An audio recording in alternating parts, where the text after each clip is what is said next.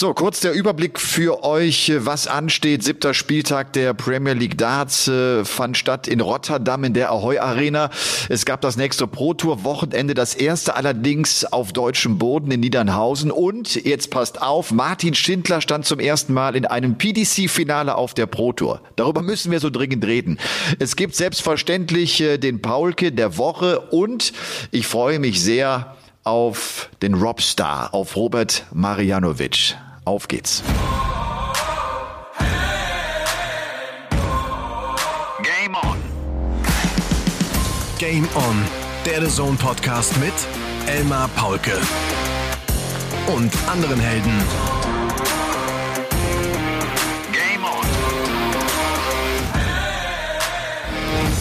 Meine Damen und Herren, Ladies and Gentlemen, äh, der März ist auch schon bald wieder rum. Das behauptet zumindest der Kalender, aber da glaube ich ihm. Es ist der 29. März und äh, es ist ein Dienstag. Es ist damit also auch ein Game-On-Tag.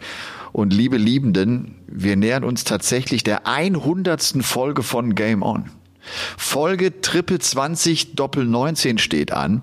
Wenn du drei Pfeile in der Hand hältst und mit dem ersten die Triple 20 verpasst, könntest du aber auch umbauen, die Triple 18 versuchen, um dann über die Doppel 12 zu checken. Also meistens. Ihr wisst, was ich meine. Du brauchst ein Triple eben. Und äh, es ist die Folge 98 von Game On, dem The Zone Podcast. Und äh, ich äh, sag's wirklich so, wie es ist. Ich bin voller Vorfreude, denn Robert Marianovic äh, ist da. Er sitzt im Schwarzwald und ist mit mir verbunden. Und wir machen zum allerersten Mal einen Podcast miteinander. Ich grüße dich, Robert. Ich grüße dich, Elmar. Hallo. Ja, freut mich sehr, mal dabei zu sein. Hab natürlich bisher alle 97 Folgen gehört. Natürlich. Und, äh, bin sehr stolz, dass ich jetzt auch hier mal dabei sein darf. Ja, äh, heute werden es bei uns übrigens 22 Grad. Äh, der März ist, ist der Wahnsinn. Ist bei euch auch so geiles Wetter? Ähm, es waren immer so 15, 16 Grad bisher die letzten Tage, aber wir sind ja etwas höher, deswegen muss man immer 5 Grad abziehen bei uns. Aber es ist schön, also es ist richtig gut. Wir haben die Tage im Garten verbracht, jetzt die letzten mit den Kindern, also war wirklich eine ganz entspannte Zeit. Ja. Darf ich das sagen, dass du eine kleine OP hattest oder reden wir darüber nicht? Ja, kann man ruhig sagen, ja. ja ne? ist kein Geheimnis. Ist kein ja. Geheimnis, ne? Hat, wurde ein bisschen dran geschnippelt sozusagen. Ja, äh, mir wurde die äh, Schilddrüse entfernt. Ja, aber alles da gut verlaufen. alles super, äh, alles gut. Bin jetzt auf dem Weg der Besserung und ja. bin froh, dass ich das überstanden habe. Ja. Weißt du übrigens immer, wenn wir auch bei The Zone kommentieren, überlege ich jedes Mal vorher, sage ich eigentlich jetzt Robert, sage ich Robby, sage ich, äh, der Robstar ist ja dann, das ist ja dein Nickname sozusagen, aber ich sag meistens Robert und äh, als ich das mir eben überlegt habe, habe ich gedacht, liegt das daran, dass ich schon so alt bin? Äh, die meisten nenne ich Robby, ne? Die meisten nennen mich Robby. Meine Mutter hat äh, auch immer Robby gesagt, nur wenn sie sauer war, ja, dann klar. hat sie dann Robert. Da habe ich auch gleich gewusst, wie viel Uhr es ist. Also von dem her, äh, Robby ist mir eigentlich persönlich auch am liebsten. Am liebsten. Ah, Robert ja. hat, hat eine gewisse Ernsthaftigkeit. Ja, ja stimmt, oder? Schon ernst. Ja, absolut. Oder? Du und, äh, und und mein nächster Gedanke war, wann habe ich eigentlich den Robert, also den Robby, zum ersten Mal kennengelernt so richtig? Und ich, und ich habe es gar nicht auf den Punkt bringen können. Ich bin auf Darts Orakel, um zu gucken, wann du so zum ersten Mal auf der Tour unterwegs warst. Und da habe ich dann gesehen, WM 2013 äh, ist ja, ja, deine erste Weltmeisterschaft gewesen. Aber ich glaube, wir haben uns schon vorher getroffen und kennengelernt, oder? Das war doch nicht erst so spät. Ähm, doch, das war so spät. Es war ja auch eine Überraschung, dass ich da dabei war. Also ich kann mich noch gut erinnern. Äh, mein Telefon hat geklingelt. Die Nummer kannte ich nicht. Und du hast mich angerufen und sagtest, ja, hallo, äh, Robert, hier ist Elmar Paulke. Äh, Zuge deiner Arbeit damals als Kommentator, also nach wie vor, äh, wolltest natürlich ein paar Sachen wissen, weil ich bei der BWM dabei war, für Kroatien zwar gestartet, aber ja. du wolltest natürlich die deutschsprachigen Teilnehmer so ein bisschen abchecken. Und wir haben da ein schönes Gespräch geführt. Ich glaube, das ging so fast eine Stunde. Also es war echt cool. Und dann haben wir uns danach noch im Eli Pelli persönlich getroffen. Getroffen. Okay, ja. ja. Aber es ist schon ein äh, Weilchen her, es ist echt schon ein paar Jährchen her. Aber zehn Jahre, ja. Ja, zehn Jahre. Ich meine, 2013 das war dann so in etwa die Zeit, als der Van Gerven richtig gut wurde, so, ne? Da, da ging's ja. los und äh, Peter Wright eigentlich kurz davor, seine Karriere zu beenden, äh, was wir noch alle 2014 bei der WM sozusagen später zumindest gewusst haben, dass das eigentlich der Plan gewesen wäre. Also es ist schon ein Weilchen her. Und dann hast du mich irgendwann äh, ins, äh, hast du mich ersch erschreckt oder erschrocken? Du hast mich erschreckt, äh, weil du mit deinem Walk-on-Musik äh, Looking for Freedom auf die Bühne gekommen bist. Daran ja. erinnere ich mich auch noch. Und da habe ich mich auch eben nochmal gefragt, äh, was hörst du eigentlich privat für Mucke? Also privat höre ich eigentlich relativ viel. Äh, es darf ruhig ein bisschen rockiger sein, aber zur Zeit, also es wechselt auch bei mir oft, äh, Ja. zur Zeit gerne auch mal so ein bisschen Country. Also ich höre das sehr gerne im Auto, ja, schön entspannt und einfache Themen, äh, keine weltbewegenden Dinge. Es geht eigentlich immer ums Gleiche. Äh, Aber um Liebe, ne Liebe, äh, Freundschaft Liebe, und Liebe, Frauen, den Hund, Bier und jagen gehen und solche Sachen. Ja. Das singen die halt und das ist, wie gesagt, sehr einfach. aber wir sind beide keine großen Musikexperten, ne? Wir, wir, wir sind nee. Ich glaube nicht, nee. Nee. Looking for Freedom. Du, äh, du weißt das, ich, ich bin ja ein fest und flauschig äh, Hörer ne, des Podcasts von Jan Böhmermann und Olli Schulz. Und äh, jetzt im aktuellsten sagte Olli Schulz noch so, dass er eigentlich immer das Gefühl habe, er müsse im Podcast, und mir geht das eigentlich genauso, er müsste doch jetzt auch was zu dem Krieg äh, sagen, ne, der, der in der Ukraine stattfindet. Und man schafft das aber irgendwie auch nie zu einer Zufriedenheit. Also du, ich habe immer das Gefühl, du, du hast immer das Gefühl so, ah, das, das hat aber nicht gereicht, was ich gesagt habe. Ne? Und wir werden das auch gar nicht tun. Nicht, dass ich dich jetzt hier überfalle mit solchen Themen. Aber ich wollte das auch mal so ansprechen. Das wird uns, glaube ich, auch wahrscheinlich später so gehen, dass man eigentlich denkt, okay, jetzt reden wir hier viel über Darts, aber wir reden gar nicht über das, was uns alle so dermaßen betrifft. Und äh, ich habe noch bei dir gedacht, du bist ja einer, der, der, der sehr viel die Nachrichten liest, der sehr interessiert ist an, an Politik.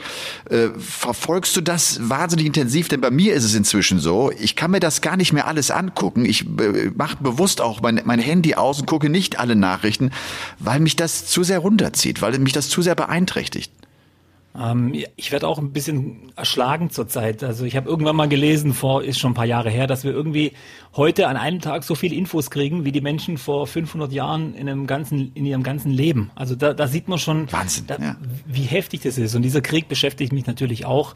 Ähm, du weißt ja, meine Eltern kommen ja aus dem ehemaligen Jugoslawien. Da war ja auch Bürgerkrieg Anfang der 90er Jahre. Ja. Deswegen verfolge ich solche Dinge relativ genau. Hab da auch so ein bisschen was miterlebt, leider. Also so eine Nacht äh, in so einem Luftschutzbunker, äh, Keller auch äh, miterlebt. Es war eine, ja, war ein un unglücklicher Zufall eigentlich. Also war eine ganz blöde Sache, wo uns da mein Vater damals hingebracht hat. Wie gesagt, er, er- wusste es halt auch nicht. Deswegen kann ich da so ein bisschen nachfühlen und ähm, beschäftigt mich extrem und ist natürlich traurig. Aber wie gesagt, man wird so erschlagen von diesen ganzen Ja. ähm, Nachrichten. Und du hast schon recht, man weiß gar nicht, was man dazu sagen soll eigentlich so richtig und, und was eigentlich die richtige Position ist oder die richtigen Worte, Ja. besser gesagt. Ja. Und weißt Deswegen, aber, was ich, was ich ganz interessant finde, äh, wenn wir jetzt nach zwei Jahren Corona ne, äh, ein Thema hatten in der Gesellschaft, das die äh, Gesellschaft, wie ich finde, wirklich gespaltet hat, weil äh, man und, äh, nicht, nicht einer Meinung war, was für Maßnahmen richtig sind und, und wie man mit der Impfpflicht jetzt umgeht. Äh, und äh, wir alle, das ist zumindest mein Eindruck, wir alle so wenig Ahnung haben von dem Thema, dass wir auch unglaublich drüber streiten können, weil man das ja auch, das, das, das andere Argument gar nicht so direkt widerlegen kann. Ist es jetzt vielleicht ja, wenn wenn es so eine kleine positive Sache des Krieges gibt, habe ich das Gefühl, die Gesellschaft rückt wieder zusammen. Wir, wir, wir helfen, wir spenden, wir Menschen nehmen, nehmen Geflüchtete auf. Äh, Man ist sich einer Meinung, dass das, was da passiert, äh, grauenhaft ist und, und ungerecht ist. Und das, das, das tut der Gesellschaft, glaube ich, zumindest das tut der Gesellschaft so ein bisschen gut gerade, auch uns Deutschen gut. Ich finde auch irgendwie, ähm, man hat ja oft das Gefühl, so die Menschheit ist also nicht verloren, aber aber so so so so im Endstadium, wenn man manche Dinge sieht und verfolgt und liest. Und wenn du dann doch diese positiven Nachrichten siehst, diese Bilder, wie, wie wirklich die Hilfsbereitschaft auch da ist, Ja. vor allem ja auch so im privaten Bereich. Das, man kriegt ja immer nur die offiziellen Zahlen mit, aber es heißt ja zum Beispiel gerade jetzt im Hinblick auf die Ukraine, dass ganz viele Leute privat untergekommen sind und dass die Hilfsbereitschaft extrem groß ist. Dann hat man so wieder so ein bisschen Hoffnung und man merkt doch, ähm, wir sind doch noch Menschen und, und, und äh, ja, wie gesagt, das, das ist so ein bisschen die positive Seite, auch wenn es natürlich immer traurig ist, wenn das sowas Schlimmes passieren muss, Ja. dass wir uns wieder so zum Menschsein besinnen müssen, Ja, finde ich. ja absolut, absolut. Okay, wie äh, kriegen wir jetzt den Bogen gespannt zu fliegenden Pfeilen? Wir, wir, wir, wir machen ihn einfach. Wir machen ihn einfach und äh, lass uns doch vielleicht mal mit Rotterdam beginnen und dem Premier League Abend. Das war der sechste Spieltag. Äh, es war mal wieder beeindruckend von der Kulisse her. Ich weiß, es war laut, es war auch so ein bisschen wild und da ist auch mal ein Becher äh, auf die Bühne geflogen, was wir alle nicht gerne sehen. Trotzdem äh, finde ich das äh, einfach auch schon optisch. Und als Barney auf der Bühne stand und noch ein Interview gegeben hat, das ist ein Wahnsinn. Geht dir das genauso?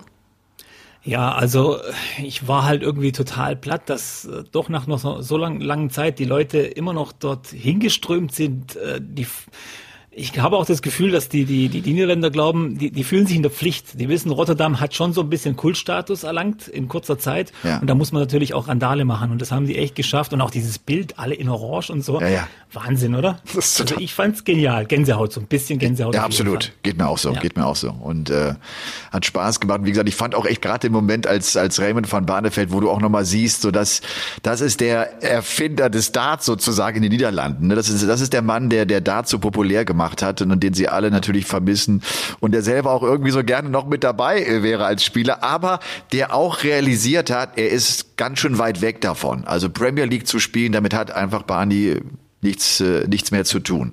Joe Cullen hat sich äh, den Spieltag geholt, sein erster Premier League äh, äh, sozusagen. Jetzt sind es nur noch Michael Smith und James Wade, die da ohne Sieg äh, stehen, die noch keinen Spieltag haben äh, gewinnen können. Äh, am Ende gewinnt Cullen das Finale gegen MVG und damit war irgendwie so auch klar, äh, die, die große Party des MVG ist nicht ganz aufgegangen. Ne? Er hat, er hat äh, den, den Sieg einfach nicht eingeholt. Trotzdem war für mich das Thema des Abends Gary Anderson. Ja. Gary Anderson, der, äh, der nicht gut verlieren konnte gegen Joe Cullen. Und ich weiß ich, du bist ja auch jemand, der, der Gary schon lange kennt, der hat dir damals ein Set Darts geschenkt, du hast auch so eine Verbindung zu dem. Äh, ich glaube, das war ein gutes Signal für alle Anderson-Fans.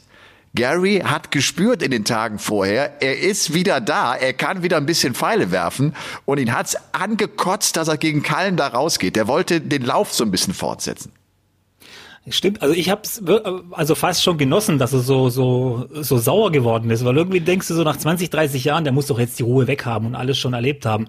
Aber ich glaube, den hat schon wieder so ein bisschen die Liebe so ein bisschen gepackt und er will es auch noch mal, glaube ich, allen zeigen, dass dass er doch noch Gary Anderson ist und da mitspielen kann und gerade der Sieg in der Woche zuvor, der gibt dir natürlich Auftrieb und äh, ich finde es auch ich, ich, äh, irgendwie kann ich es jetzt nur in einem Wort sagen, geil, dass so ein Typ so ein Profi eigentlich genauso jähzornig werden kann, wenn er verliert, wie so ein Kneipenspieler. Kennst du ja. es?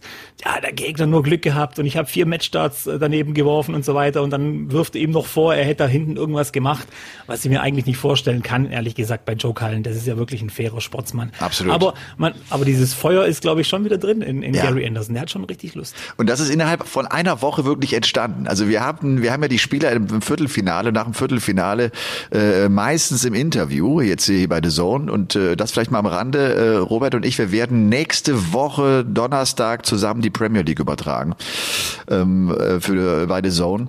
Und äh, der wirkte, also ne, an dem Abend, den er dann später gewinnen konnte, sagt er noch im Interview auch du nach dem Motto, ich habe keine Ahnung, ich habe auch keinen Plan, was wir jetzt machen und ich, ich weiß auch nicht, was ist, ich krieg's irgendwie nicht so richtig hin, ich kriege irgendwie so mein Spiel nicht auf Vordermann.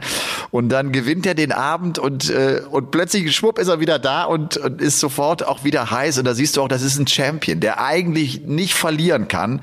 Äh, er muss halt nur das Gefühl haben, er ist konkurrenzfähig. Also ich, wenn wenn das Gefühl weg ist, dass du dass du merkst, du bist so eine Klasse schlechter als die Besten, dann ist es glaube ich auch Wumpe, dann ist es dem auch wurscht, weil dann, dann weiß er irgendwie auch, äh, bin gerade chancenlos. Ne? Dann, dann stuft er das auch richtig ein. Aber jetzt ist er, glaube ich, wieder da. ich denke auch. Und äh, was vielleicht auch, äh, was man auch nicht vergessen darf, bei mir ist es natürlich ein paar Stufen weiter runter. Aber wenn du mal so ein bisschen oben die Luft geschnuppert hast, gerade wie Gary Anderson, zweimal Weltmeister, äh, Major-Titel gewonnen, alles drum und dran, du willst nicht in der Versenkung verschwinden und einer von vielen sein. Das willst du einfach nicht, ja. weil das Gefühl, das willst du immer wieder haben als Spieler und das ärgert dich auch innerlich. Und dann äh, ist eine, das ist auch für viele Spieler eine ganz schwierige Phase, was sie draus machen. Klemmen sie nochmal die Arschbacken zusammen, gehen ans Practice-Board und wollen nochmal angreifen oder versuchen sie einfach nur so ein bisschen in der Vergangenheit zu leben und, und, und so. Das ist echt ein schwieriges Thema. Und ich glaube aber, Gary ist einer, dem ist es eigentlich egal, wo auf welcher Weltranglistenposition er steht. Er möchte nur ähm, den Respekt haben von den Medien, von den Gegenspielern und äh, immer mal wieder und, und auch sagen können, ja, guck, guck mal, wenn ich will, dann geht auch was. Ja, das sagt er ja immer wieder so. Ich muss mir selber gar nichts mehr beweisen. Ich habe ich hab alles gewonnen, was ich gewinnen wollte und äh, das muss er auch nicht. Das ist sowieso klar. Aber ja, ich, ich glaube auch. Er, die Weltranglistenposition spielt keine Rolle, aber er will da vorne mit sein. Er will nicht einer von vielen sein. Ja. Ich glaube, damit kannst du nicht umgehen. Wenn, wenn du mal so erfolgreich warst, dann bist du nicht einer von vielen. Dann bist du einer, der Turniere gewinnt, der am Ende mit dabei sein will. Also ja, das war Rotterdam. Äh, wie gesagt, toller Erfolg für Joe Cullen. Man hat gemerkt, so er als Debütant, äh, der, der müsste damit auch jetzt endgültig angekommen sein. Und dann ist auch wahrscheinlich der Druck so ein bisschen weg, äh, dass er da durchrauscht. Da, die Gefahr ist ja immer da. Ne? Lass, den, lass den noch zwei, drei Viertelfinals am Stück verlieren. Dann hat er eine ganz, ganz schwierige Phase und dann kann die Premier League ja auch ein Wettbewerb sein, der dich total aus der Bahn wirft, ne? weil, das, weil das zu brutal ist von diesen äh, vielen Menschen, die du spielst, dann immer wieder so eins drauf zu bekommen. Ähm, wenn wir zwei Tage weitergehen, gab es das Pro Tour Wochenende von Niedernhausen. Zum ersten Mal also ein Pro Tour Wochenende in diesem Jahr 2022 auf deutschem Boden. Was sofort aufgefallen ist, äh, es haben einige ihre Teilnahme abgesagt. 19 Tourcard-Besitzer sind nicht an den Start gegangen. Äh, ich habe ja letzte Woche mit Max äh, kommentiert und Max sagte schon, du, wir müssen da ja selber schreiben. Und darauf haben, glaube ich, einige nicht so richtig Bock. Glaubst du, dass das ein ausschlaggebender Grund war, warum es so viele Absagen gab? Ähm, bin mir nicht ganz sicher, wenn ich ehrlich bin. Es fällt aber auf, letztes Jahr Deutschland äh, Pro Tour war ja auch relativ, waren relativ viele Absagen, zwölf oder sechzehn, ich bin mir nicht ganz sicher. Ähm, Spieler wie Gary Anderson, die, da wissen wir ja, die haben keinen Bock aufs Festland zu kommen, der, wo der nicht mit dem Auto hinfahren kann, ist schon irgendwie nichts für ihn. Woran das genau liegt, weiß ich nicht. Das könnte sein mit dem Schreiben, wobei ich finde schon so fast schon so ein bisschen überheblich dann, wenn man sagt, nur wegen Schreiben gehe ich da nicht hin. Ähm, ich glaube auch, dass es die Bequemlichkeit ist. Für viele heißt natürlich ins Flugzeug steigen, nach Deutschland fliegen. Dann, ich weiß nicht, wie die Auflagen sind gerade im Moment. Ähm, ich bin da auch ein bisschen raus aus den Regeln, wie viele wahrscheinlich.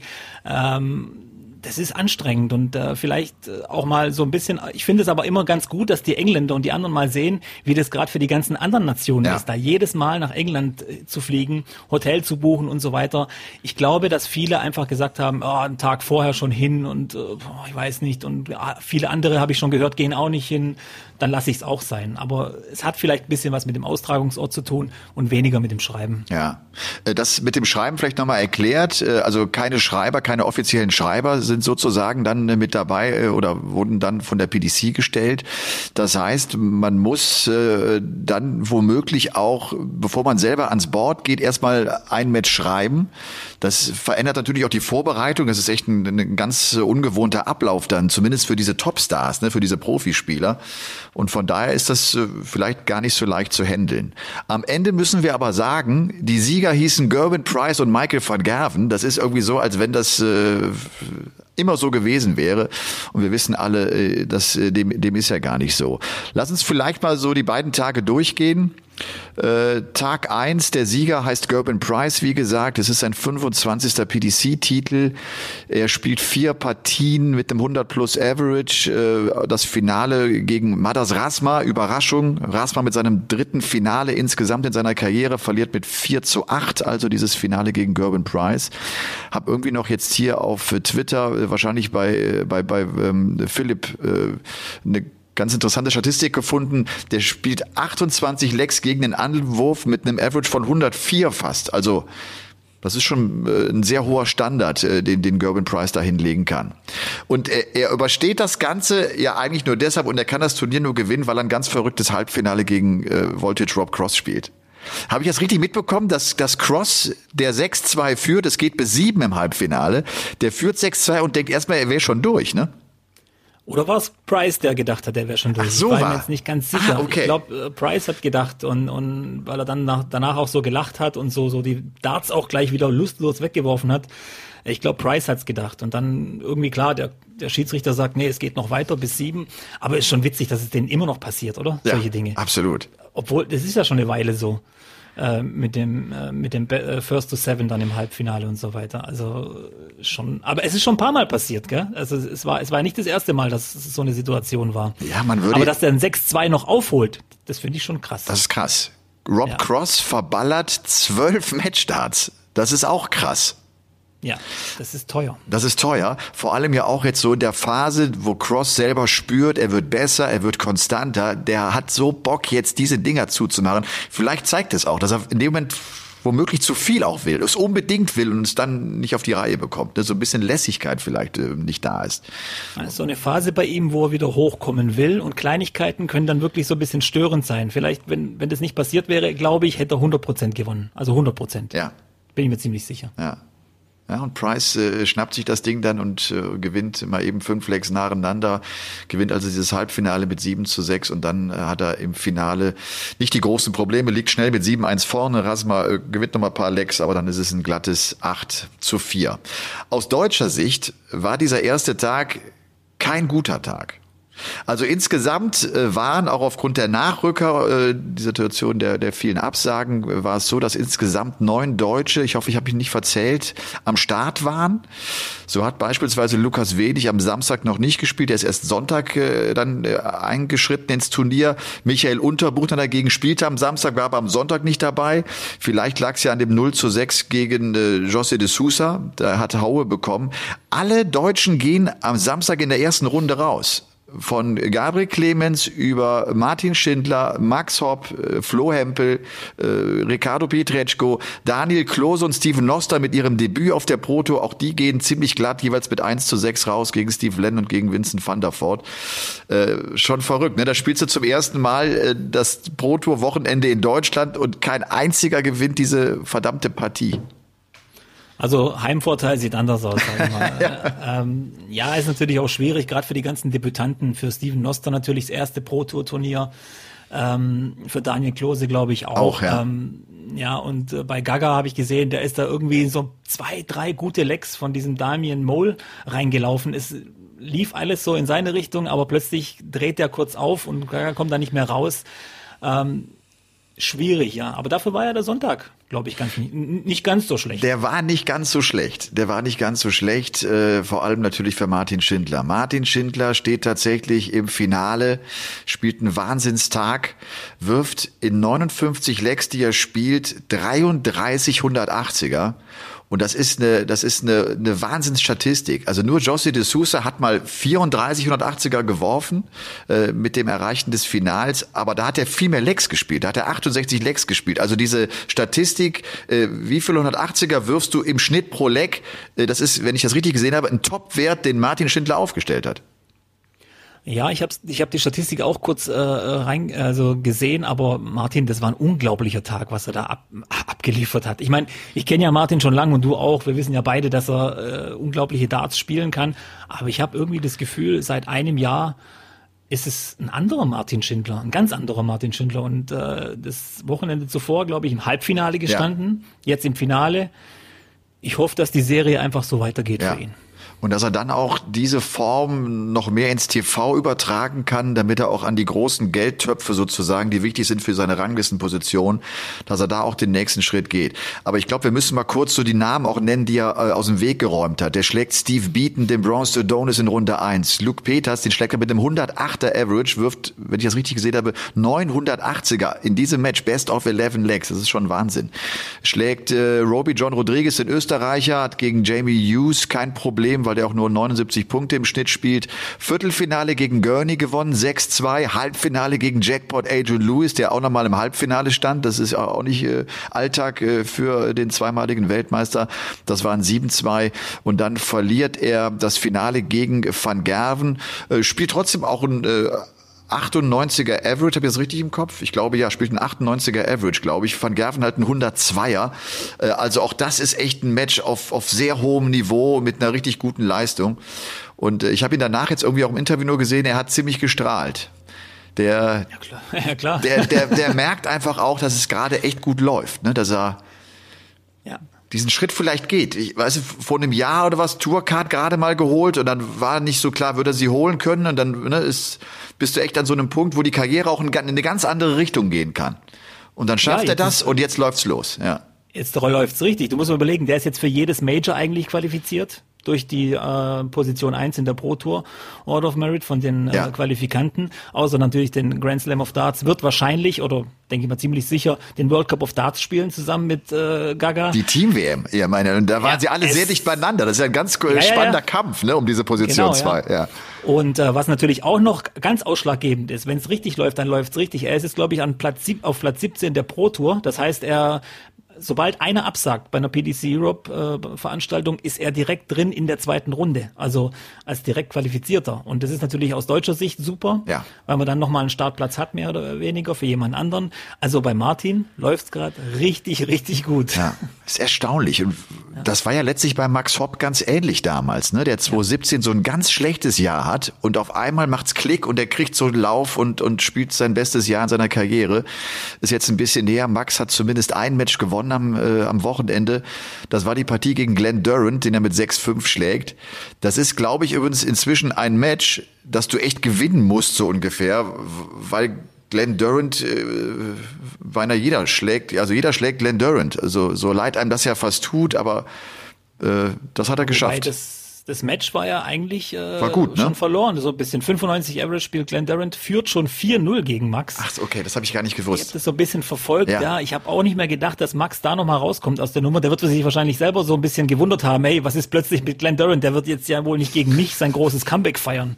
Äh, und Max ist ja selber so ein bisschen in der Schaffenskrise und dann äh, wirst du natürlich unsicher, aber er hat es noch umgebogen und ich glaube, es war auch ganz wichtig für ihn, auch mal so ein Spiel zu gewinnen. Das ist gut für die Birne ja. vor allem. Und bei Glenn Durant, klar, ähm, man wünscht dem Mann eigentlich nur das Beste. Also das ist ein Premier League-Sieger, das ist ein BDO-Weltmeister. Ja man fragt sich auch, was ist da auch passiert irgendwie. Ja. Also nach, die Frage wird ja nicht alt irgendwie. Also er weiß es wahrscheinlich selber nicht, glaube ich. Er weiß es nicht. Ja, und vor allem auch, was passiert jetzt in diesem Jahr? Ne? Wenn er jetzt nicht ja. irgendwann mal äh, wieder den Rhythmus findet und zu seinem Spiel findet, dann, dann rauscht er auch in der Rangliste ganz schön runter, weil er einiges zu verteidigen hat.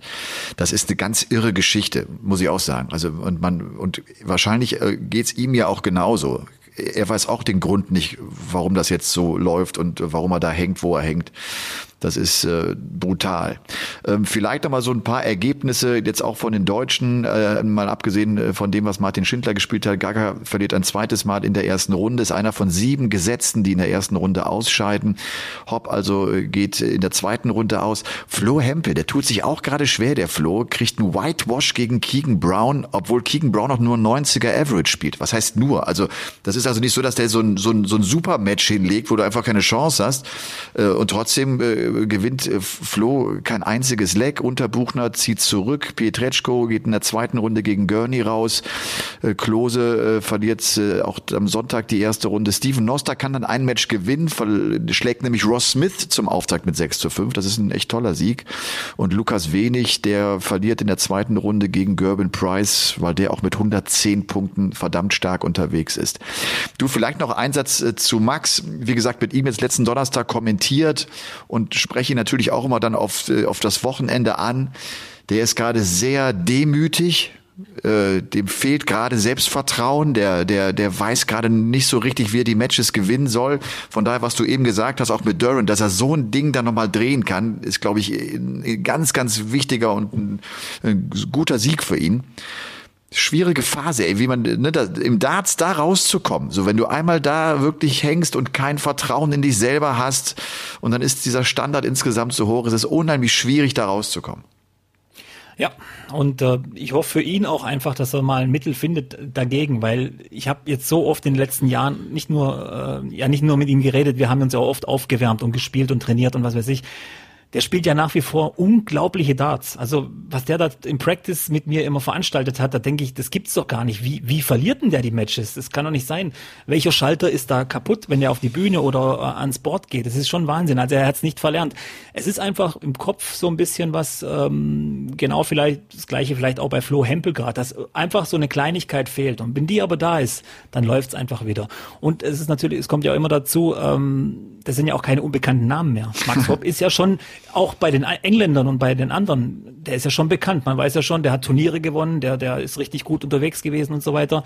Das ist ein Typ, da weiß jeder, da musst du richtig gut aufpassen. Da spielt ja auch jeder gut gegen ihn. Und ich glaube, das ist vielleicht auch ein bisschen ähm, das, was jetzt Flo Hempel spürt, dass er letztes Jahr relativ locker an die Sache rangehen konnte. Aber jetzt ist er jemand. Er ist jemand in der Da-Szene. Und das heißt für alle anderen Vollgas. The German.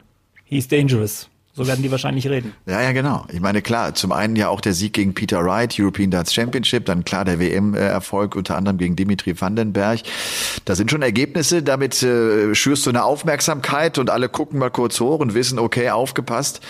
Und dann musst du ran und hast selber den Wunsch, dass du das eigentlich nur bestätigst, was du da in dem letzten Halbjahr äh, gespielt hast in 2021 und kriegst es nicht so richtig hin. Sag mal, äh, wie sehr vermisst du eigentlich äh, solche Pro-Tour-Wochenenden? Eine Zeit lang warst du ja auch regelmäßig mit dabei.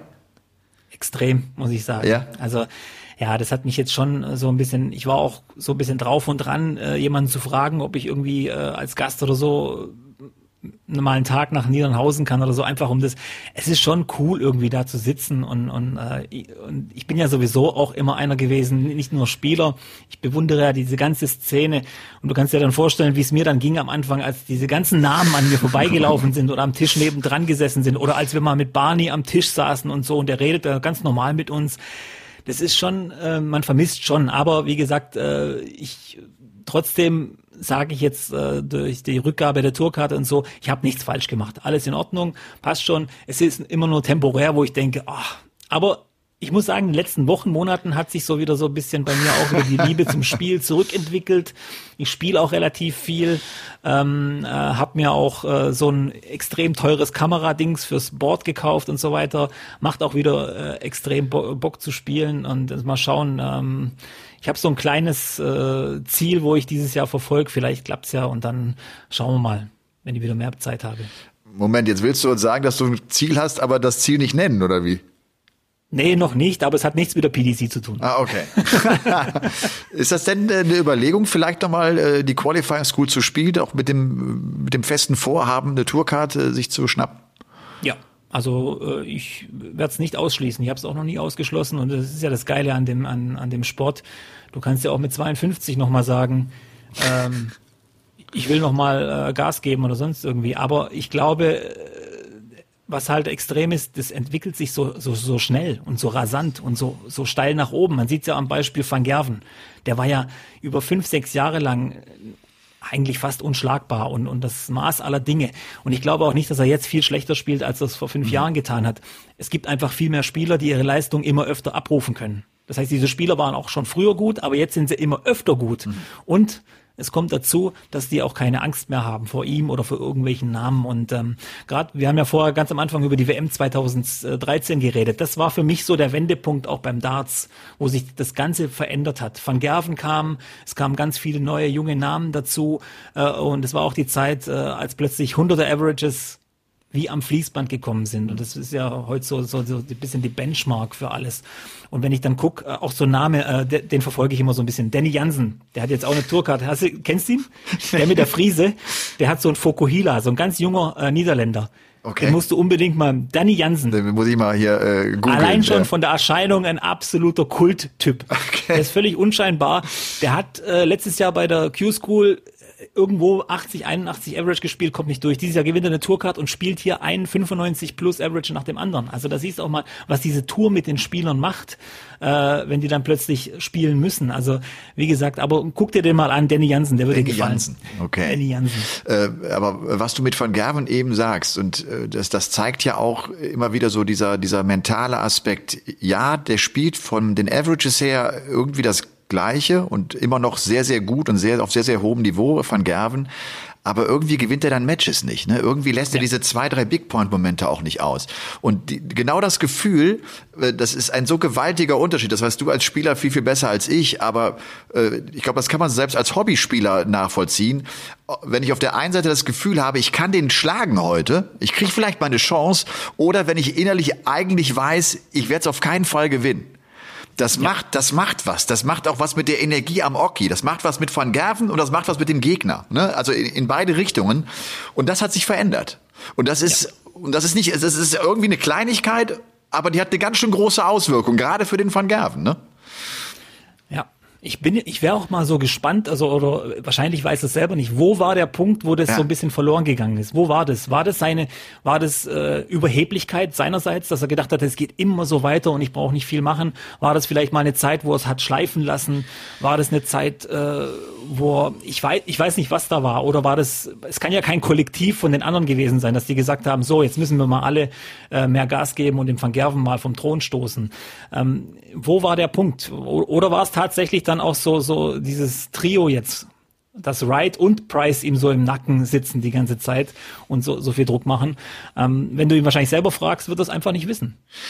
Für mich war das ja damals im ersten Corona-Jahr, also 2020, als der Turnierrhythmus verändert war, er nicht mehr diesen, diesen, diesen Rhythmus und die, seine Dominanz auch wirklich leben konnte. Und dann war es ja die Premier League im, im August, September, Oktober, ne, die ja am Ende ja Glenn Durant gewinnt.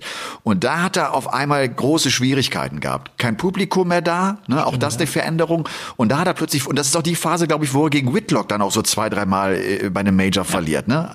Das waren, glaube ich, dass diese Monate, glaube ich, haben so ein bisschen das Genick gebrochen. Also ja, ne? Stimmt, da war ja die Geburt seines zweiten Kindes auch dann, das auch war noch? relativ ja. viel daheim dann ja. auch. Vielleicht auch mal gespielt, das haben ja viele Spieler gesagt. Äh, Michael Smith hat, glaube ich, so mal im Scherz gesagt, äh, äh, als er dann die ganze Zeit zu Hause war, der hat ja gar nicht gewusst, dass, was das für Teufel sind, die Kinder da, die, die machen ja zu Hause nur Radau und was weiß ich. Und ich glaube, so ging es vielen Spielern, dass, dass ihnen gar nicht bewusst war, wie das normale Leben so inzwischen ist. Weil du bist ja die ganze Zeit unterwegs, Woche für Woche irgendwo, äh, plus Exhibitions und so weiter.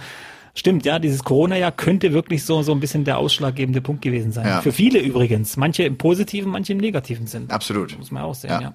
Und jetzt kommt der Rhythmus zurück und, und äh, die Belastung ist echt groß. Mir geht das auch äh, selbst so, wenn man das Ganze nur als Außenstehender verfolgt. Äh, gerade die Premier League-Jungs, äh, das, das, ist, das ist ein so strammer Turniertakt äh, gerade in dieser Phase mit, mit Premier League, mit jedem Wochenende eigentlich ein Pro-Tour oder European Tour oder was auch immer.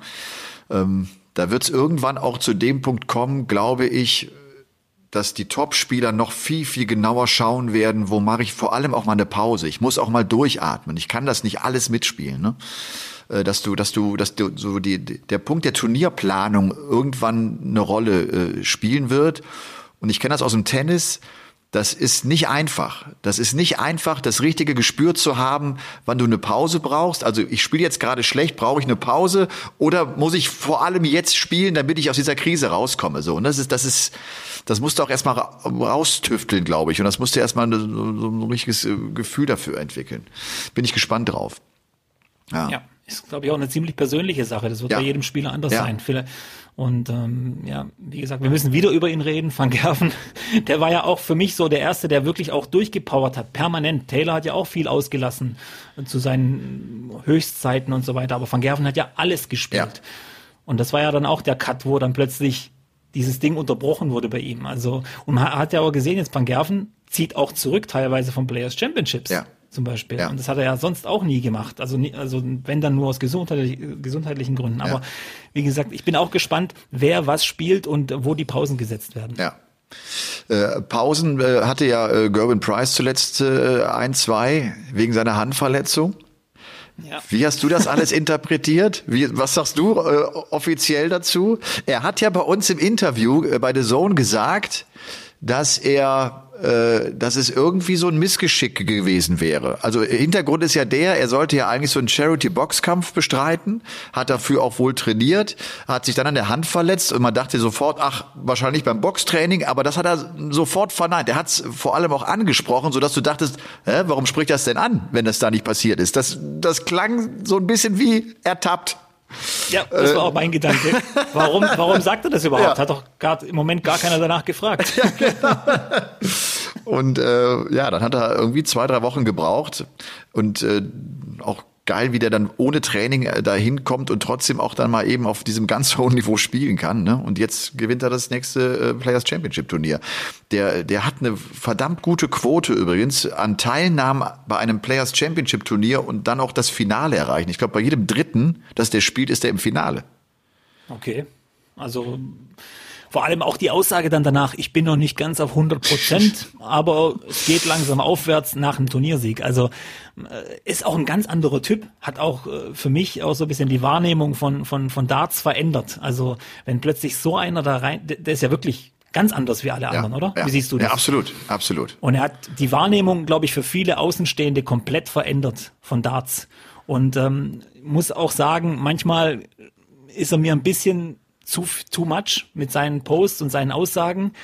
Aber es macht eben auch Spaß und, und bringt so ein bisschen Spannung und so ein bisschen Würze rein ja. von, von seiner Seite ja. aus. Ja. Er ist ja nicht egal. Ne? Er, an, an dem reibst du dich oder den findest du cool. Er ist ja nicht egal. Und das ist, glaube ich, für eine Tour immer, immer wichtig, dass du Spieler hast, an, an denen du dich reiben kannst und äh, die dich selbst zum Nachdenken äh, bewegen oder äh, wo du dann auch eine Meinung hast, die einfach polarisieren. Ja. Sag mal, äh, was wird Peter Wright äh, für ein Jahr spielen? Wie erlebst du den gerade? So schwer einzuschätzen. Oder? Ja, darum frage also ich. Ich ich habe äh, jetzt ist jetzt ist noch schwerer. Also vor zwei Wochen glaube ich war es extrem zu sehen mit seinem Rückenproblem. In der Premier League da, hat man es auch beim Werfen wirklich gesehen. Beim letzten Dart hat er sich da noch verdreht. Wahrscheinlich zwickt es dann irgendwie.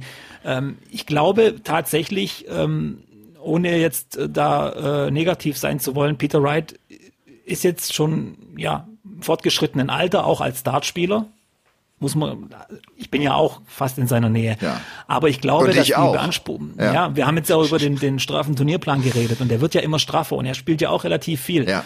Und das äh, wirkt sich langsam auf seinen Körper auch aus. Und ich glaube, davon wird sehr viel abhängen, ob er physisch fit bleibt. Und wenn er physisch fit bleibt, glaube ich, wird er auch die Nummer eins am Ende des Jahres sein und bleiben.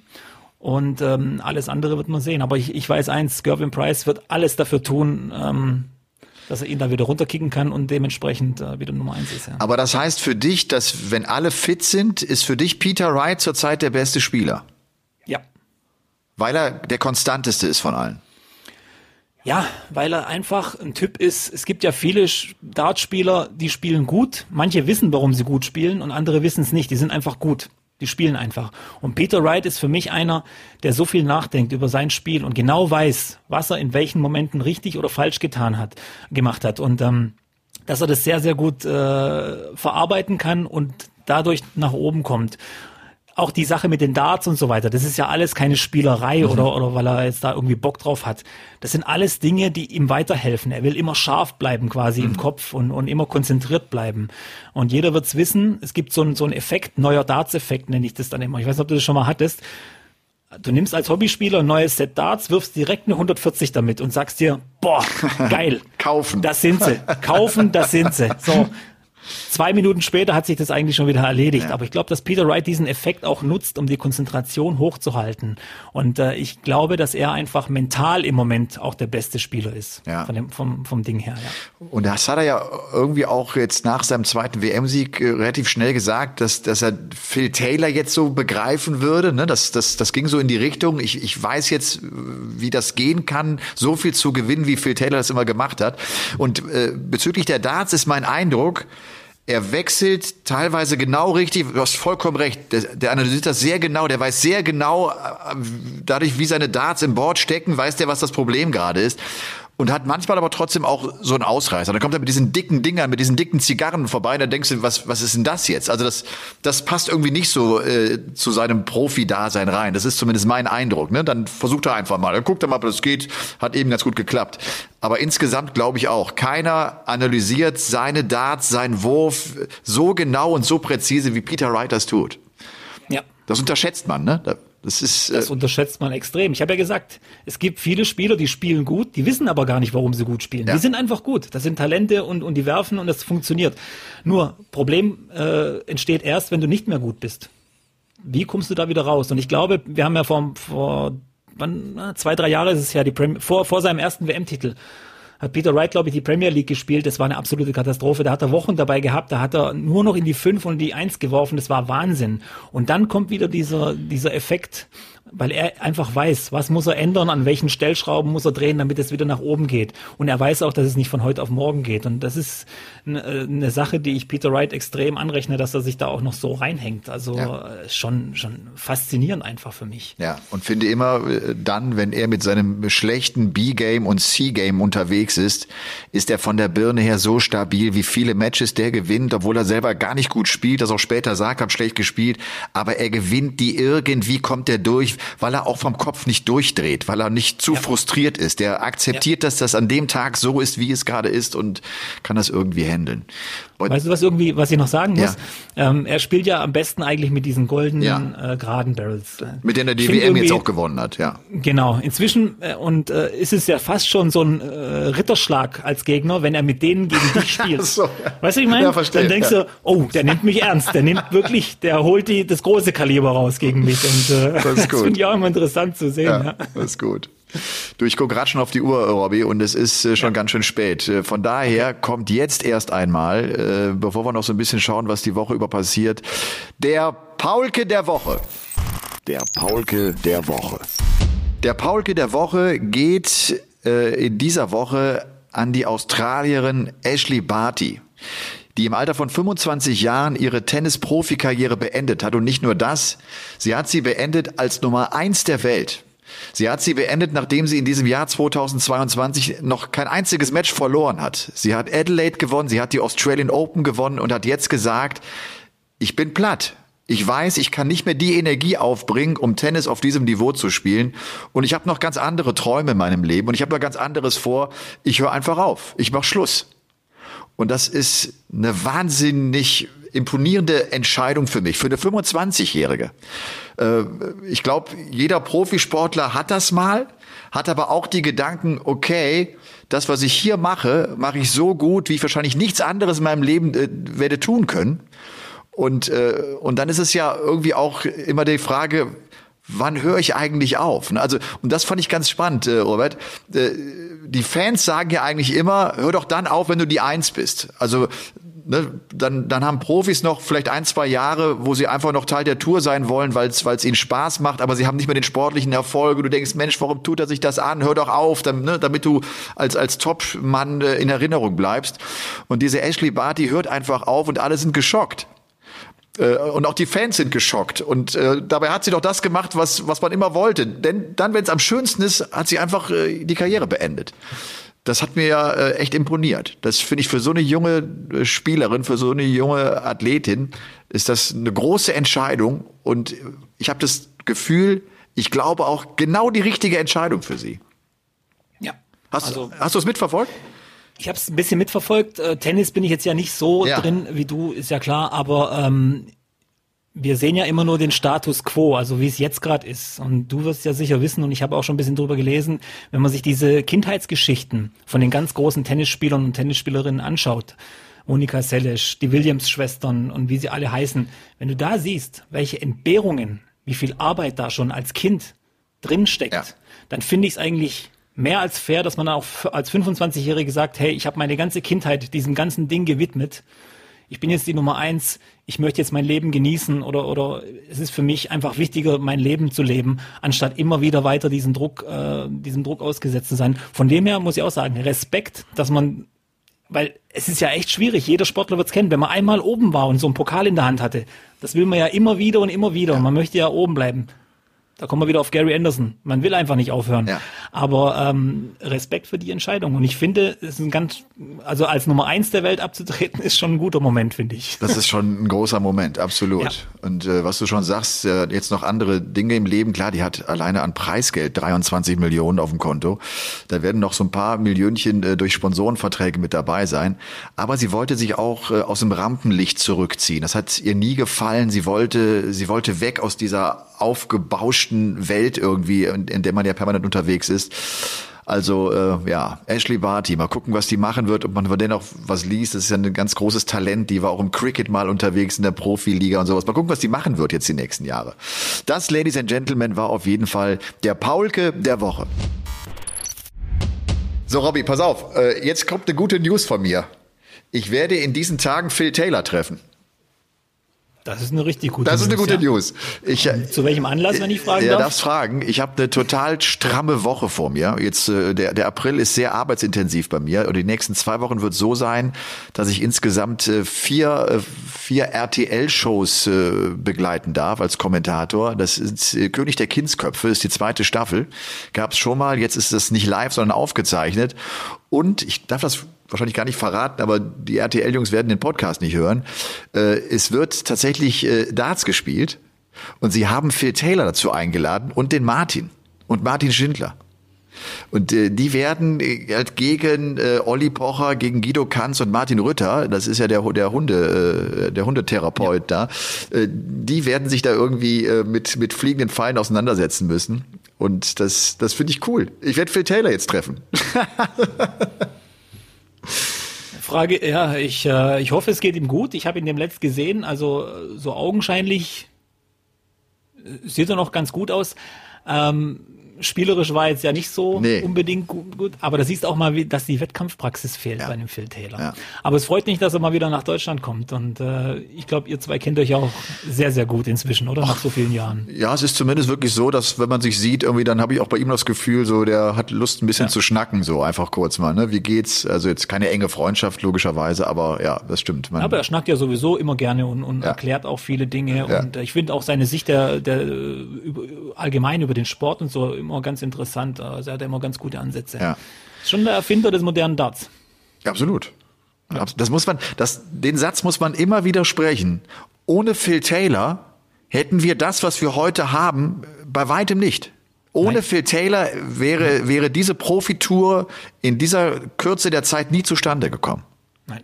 Das ist sein Ohne Phil Verdienst. Taylor, ohne Phil Taylor hätte ich als kleiner Dorfjunge aus dem Schwarzwald auch nie die Chance gekriegt, so eine WM-Quali zu spielen Ja. und dort äh, mit dabei zu sein. Das, das, das ist mir ganz bewusst. Ja. Also der Mann hat es schon auf ein anderes Level gehoben. Deswegen finde ich es auch aus meiner Sicht, jeder Sport braucht immer einen Überflieger. Einen, zu dem alle aufschauen. Im Darts ist es gerade ein bisschen schwierig im Moment, weil wir einfach drei Leute haben, wo da so ein bisschen mitspielen. Ähm, andererseits ist natürlich eine ganz tolle Zeit, weil wir ja eigentlich nur die Phil Taylor und die MVG-Zeit hatten bis hier bis hierher. Und jetzt haben wir eben eine andere Zeit. Aber wie gesagt, Phil Taylor, da- das kann man eigentlich nicht oft genug erwähnen. Ja. Er ist eigentlich der, der Grundstein für alles, Ja. was wir heute eigentlich haben. Absolut. Ja. Und äh, gerade auch jetzt die Vielzahl an, an vielen Profis ist wahrscheinlich auch die spannendste, sportlich gesehen die spannendste Zeit äh, im, im Darts, ne? weil vorher alles von Taylor dominiert wurde, dann eine Zeit lang von Van Gerven.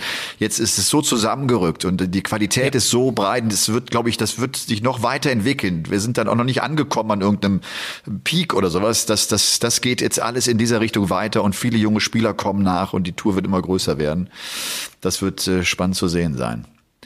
Mein lieber Robert, Ja, ich glaube, ich darf sagen, äh, das war Folge Nummer 98 von Game On, dem The Zone Podcast. Und es hat mir großen Spaß gemacht.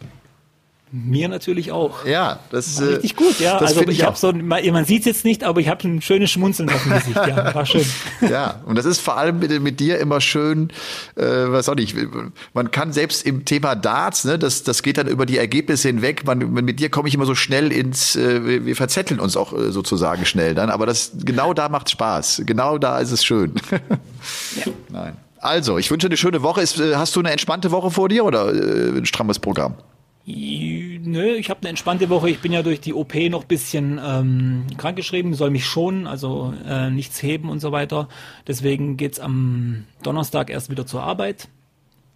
So, und dann wieder Eingliederung so ein bisschen nach ein paar Tagen. Okay. Und dann freue ich mich auf ein paar Monate Elternzeit ab Mai. Ey, Ja. die nimmst du dir, das finde ich cool. Ja, du Das bist jetzt zweifacher Papa, das wissen vielleicht nicht alle. Ja, genau. Ja. Und äh, habe ich mir verdient, Ja. glaube ich. Und das, das möchte ich, möchte ich kurz erwähnen, dass du deine, deine Tochter jetzt, die heißt so wie meine älteste Tochter. Das finde ich schön. Ja. Das hat auch, Ja. das hat auch irgendeine Verbindung. Carlotta, ne? Das hat eine Verbindung, weil, weil du mir auch schreibst und übrigens Carlotta ist total süß, so ungefähr. Und, und sonst ruhig. nee. meine, meine, meine Frau war total fanat in den Namen und heutzutage ist ja echt schwer, einen, einen, einen Kindernamen zu finden. Ja. Und äh, die war total äh, fanat in den Namen, aber bei uns zu Hause ist er eigentlich nur Lotta, weil eben der Toni, der Ältere, kann eben erstmal nur Lotta sagen. Okay. Und die, der, die sind auch total fanat ineinander. Und Ja. äh, das macht eben Spaß, die zwei zu sehen. Deswegen habe ich auch gesagt, jetzt mal ein paar Monate Auszeit. Das ist cool. Die gönne ich mir, die Ja. leiste ich mir und äh, freue ich mich schon extrem Ja, drauf. das ist auch vor allem eine Zeit, das wissen irgendwie alle Eltern und was auch nicht. Man, man hat ja als, wenn man, wenn man jung Eltern ist, ne, dann, dann, dann hörst du Sätze von, von älteren Eltern, wo du denkst, ah, das kann, kann ich mir nicht anhören. ne? Äh, Aber es ist genau so. Also jetzt sind ja meine Kinder schon ein bisschen älter und das ist genau die Zeit, die, die du mitnehmen musst, weil dann ist sie nämlich weg. Weißt du, wenn, wenn die beide plötzlich zehn sind, dann, dann ist diese Phase nämlich einfach weg und du erlebst sie nicht mehr mit. Du musst sie jetzt erleben. Du musst jetzt da sein. Genau. Ja, das ist cool. Und das will ich nutzen. Den richtigen Zeitpunkt Gut. muss man finden. Das ist cool. Ich wünsche dir eine schöne Woche Danke, Elmar. und äh, bis hoffentlich ganz bald. Robby. Ciao. Tschüss. Game On ist eine Produktion der Podcast-Bande im Auftrag von The Zone. Neue Folgen gibt's immer dienstags, überall, wo es Podcasts gibt.